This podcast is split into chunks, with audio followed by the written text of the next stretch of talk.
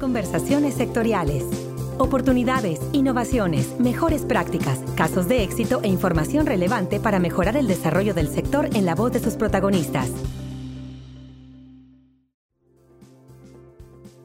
El pasado 21 de noviembre de 2017, el Instituto de Ecología AC y FIRA firmaron un convenio de colaboración con el propósito de formalizar diversas actividades conjuntas en los campos de capacitación, investigación, extensión y difusión de apoyos técnicos y tecnológicos que les permitan fortalecer y desarrollar las capacidades de productores y empresas del sector agroalimentario. Por ello que la conversación de esta semana es con el doctor Miguel Rubio Godoy, él es director general de INECO el Instituto Nacional de Ecología, con quien comentaremos algunas de las acciones y de los trabajos que se llevan a cabo en este centro y de cómo podemos potenciar entre ambas instituciones los recursos y los programas que llevamos a cabo. Doctor Miguel Rubio Godoy, director general de INECOL, bienvenido a Conversaciones Sectoriales. Hola, muchas gracias por la invitación. Me da muchísimo gusto que hayamos estrechado formalmente este lazo entre el sector académico y el sector financiero dedicado a resolver problemas concretos del agro, que son ustedes, FIRA. Doctor, ¿qué es y a qué se dedica el INECOL? Instituto Ecología tenemos 42 años como institución. Estamos en Jalapa, en Veracruz. Como el nombre indica, hacemos ecología, pero ecología en un sentido muy amplio. Ecología es determinar la distribución y la abundancia de los organismos y las interacciones entre los organismos y su entorno que explican justamente estos cambios en abundancia y en distribución. Hacemos eso desde escala chica, digamos una milpa, y lo hacemos después a escalas más grandes, una cuenca entera, y ahora estamos tratando de estudiar la distribución de organismos en todo el país. Dentro de ese ámbito de competencia hacemos cosas aplicadas, por ejemplo, apuntalar el decreto de reservas de la biosfera, de áreas naturales protegidas, aportando la información sobre los tipos de organismos que hay en cada lugar, que sería, si quieres, lo más básico. Y en la parte un poco más aplicada del estudio de las interacciones, pues por ejemplo, tomando otra vez el caso de la milpa, podemos investigar cuáles son los bichos que se están comiendo las plantas de interés y en base al conocimiento de las interacciones biológicas podemos, por ejemplo, identificar enemigos naturales y es una rama en la que hemos tenido mucho éxito encontrando uh, mecanismos de control biológico de pestes agrícolas. ¿Cuáles son los principales proyectos en los que está trabajando actualmente el instituto? Tenemos muchos años de trabajar con los aguacateros, trabajamos tanto de manera reactiva como preventiva. Reactiva porque sabemos que tienen problemas con algunas moscas de la fruta, tienen problemas con pulgones y estamos trabajando activamente en ello. Y de manera preventiva porque, por ejemplo, sabemos que en Estados Unidos está el problema gigantesco de los carabajos ambrosiales que llegaron a Carolina del Norte y han avanzado inexorablemente ya llegaron hasta Texas y a su paso, por ejemplo, acabaron con un 40% de los árboles frutales de aguacate en la Florida entonces estamos haciendo investigación para tratar de estar preparados. Si no podemos prevenir que lleguen estas pestes, por lo menos estar preparados. Y más que tratar de abarcar todos los campos, sí hemos tratado de ser más específicos en algunos tipos de cultivos. Entonces, digo, aguacate es uno muy importante. También trabajamos con café, porque estamos en Veracruz, en la zona cafetalera, entonces sí tenemos investigación dedicada particularmente al café, a la roya, y estamos incursionando en papa y haba, otras variedades de cultivos de tierra fría,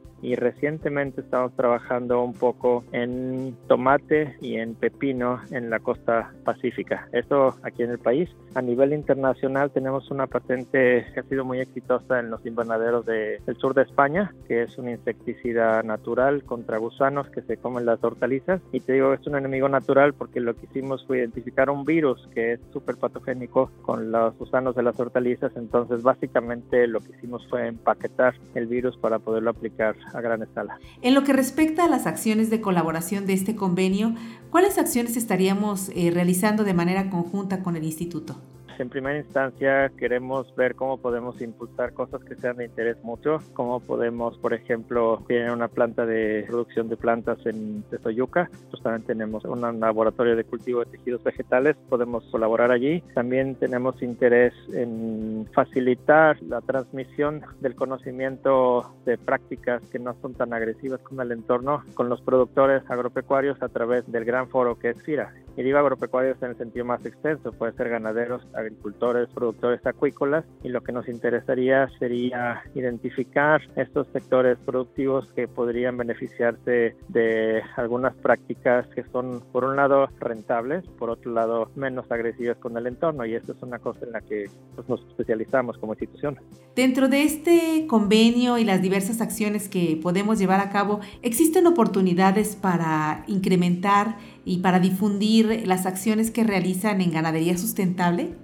Sí, nosotros estamos empezando a impulsar en el INECOL la ganadería sustentable, decimos pastoril, que es una manera distinta de lograr dos objetivos. Por un lado, conservar el entorno que nos queda. En Jalapa es un caso muy paradigmático. La ciudad estaba obviamente rodeada de bosques de niebla y selvas bajas un poco más tropicales y actualmente queda muy poco. En general, Veracruz pues, es un estado muy rico, pero también muy devastado. Si vamos a las cifras, queda 3% de la cobertura vegetal original original del estado y 97 ya se ha cambiado el uso, no necesariamente destrozado, pero sí cambiado el uso y mucho pues está ocupado actualmente por potreros y por ganaderías. En el caso particular de Jalapa, el instituto participó en identificar cuáles eran los fragmentos de bosque de niebla y de selva alrededor de la ciudad que quedaban todavía en más o menos buen estado, en localizar precisamente las poligonales, en fomentar que esto fuera declarado una área natural protegida, que es la primera en el país que se hace como archipiélago, porque nos queda claro que ya no es un continuo de bosques, sino son pequeños fragmentos, pequeñas islas que están en un mar de pastizales, cafetales, ciudades y carreteras. Y entonces la otra componente es tratar de dar alternativas económicamente sustentables que permitan que esos fragmentos de bosque persistan. Y una de esas es justamente la ganadería sustentable. Por ejemplo, convencer a los ganaderos de que, por ejemplo, pongan cercas vivas que son árboles, que les podemos recomendar qué especie crece muy rápido, pero al mismo tiempo le da al ganado un poco de sombra, que es muy importante, que le da forraje y permite unir los diferentes fragmentos de bosque para que los animales nativos y las plantas puedan comunicarse, que es muy importante. Y por otro lado, también decirles qué tipos de plantas en particular, qué leguminosas nativas o qué otro tipo de plantas podrían dejar crecer en los potreros, que de hecho tienen una mayor cantidad de proteína que los pastos, y mayor cantidad de proteína se traduce en mayor cantidad de leche y mayor cantidad de carne. Entonces, digamos que tratamos de lograr dos objetivos con la misma política, con las mismas propuestas. Por un lado, mantener la diversidad y mantener nuestro capital natural y por otro lado, no pretender que la gente tenga que conservar a costa de un beneficio económico, sino proponerles alternativas que vistas fríamente en realidad les confieren una ganancia económica. Entonces, es un poco lo que hemos estado haciendo en el instituto a pequeña escala y nos gustaría muchísimo poderlo potenciar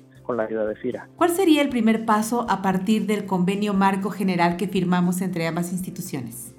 Pues quizá tratar de encontrar justamente estas colaboraciones puntuales para tratar de impulsar a escala, digamos, regional la ganadería sustentable. Es una cosa que ya empezamos a hacer en el Instituto de Ecología porque uno pues tiene que empezar en casa. Estando la sede de la institución en Veracruz, en Jalapa, nos interesaría empezar a demostrar a escala regional que esto es posible, este cambio a la ganadería sustentable es posible. Y digo escala regional porque evidentemente detrás de esto pues hay mucha investigación. Empezamos primero en el Jardín Botánico viendo qué plantas son las autóctonas, cuáles son las condiciones para que germinen, cuáles son los contenidos nutricionales, etcétera. Después empezamos a demostrar en granjas de 4 o 40 hectáreas y ya demostramos el concepto, ya demostramos que en realidad sí hay ganancia y tenemos los insumos básicos para hacer planes de proyecciones económicas, pero lo que nos gustaría sería junto con FIRA tratar de acceder a fondos más importantes, tratar de demostrarlo en una región. Sería fantástico, por ejemplo, poder transformar una buena parte de la cuenca de la antigua a ganadería sustentable para demostrar que se puede hacer y que nadie pierde, que FIRA puede recuperar los créditos en un lapso razonable porque es tan rentable la transformación a la ganadería sustentable que es negocio para todo el mundo y particularmente pues para el entorno.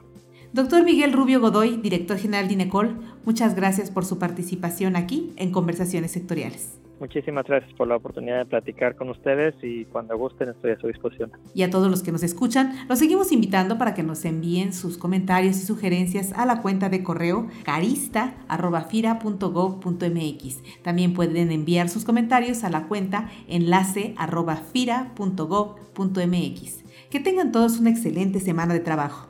Hasta la próxima conversación.